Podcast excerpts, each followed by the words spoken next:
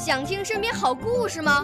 来红苹果微电台，我是小主持人故事大王。想参加娱乐节目互动吗？来红苹果微电台，我是小主持人开心果。想来我们新闻现场吗？来红苹果微电台，我为你做直播报道。想有个机会脱口秀吗？来红苹果微电台，我带你在精彩栏目中互动开讲。我们的语言魅力在这里提升，我们的儿时梦想从这里起航。大家一起喜羊羊。少年儿童主持人，红苹果微电台现在开始广播。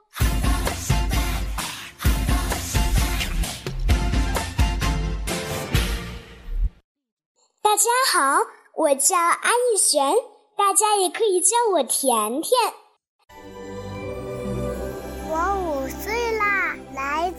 从前。我六岁啦，来自陕西。我九岁，来自广东。我十二岁，来自北京。我们都是红苹果微电台小小主持人。今天我给大家带来一个故事：语言的魅力。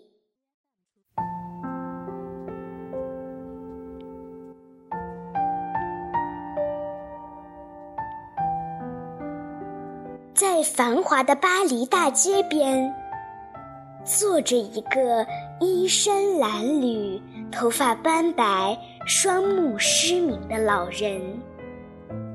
他不像其他几个那样伸手向过路的行人乞讨，而是在身旁立了一块木牌，上面写着：“我什么也看不见。”不用说。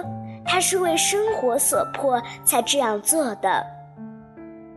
街上过往的行人很多，那些衣着华丽的绅士、贵妇们，看了木牌上的字，都无动于衷，有的还淡淡一笑，便姗姗而去了。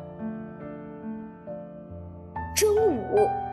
法国著名诗人让·比浩勒经过这里，他看看木牌上的字，问：“老人家，今天上午有人给你钱吗？”唉，老人叹息的回答着：“我，我什么也没有得到。”说着，脸上露出了非常悲伤的神情。让·比浩勒听了，掏出衣袋里仅有的一些钱，放在老人身边的小盆里，然后拿起笔，悄悄地在那行字前面添上了“春天到了”，可是几个字就匆匆地离去了。晚上，让比浩勒又经过这里，向老人询问下午的情况。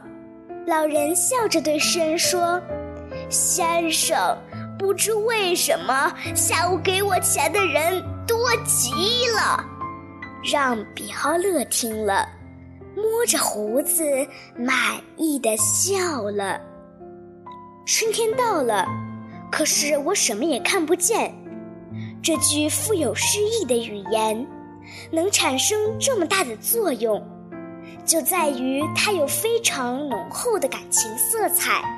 是的，春天是美好的，那蓝天白云，那绿树红花，那莺歌燕舞，那流水人家，怎么不叫人陶醉呢？但这良辰美景，对于一个双目失明的人来说，只是一片漆黑，这是多么的令人心酸啊！当人们想到这个双目失明的老人，一生连万紫千红的春天都不曾看到，怎么不对他产生同情之心呢？谢谢大家。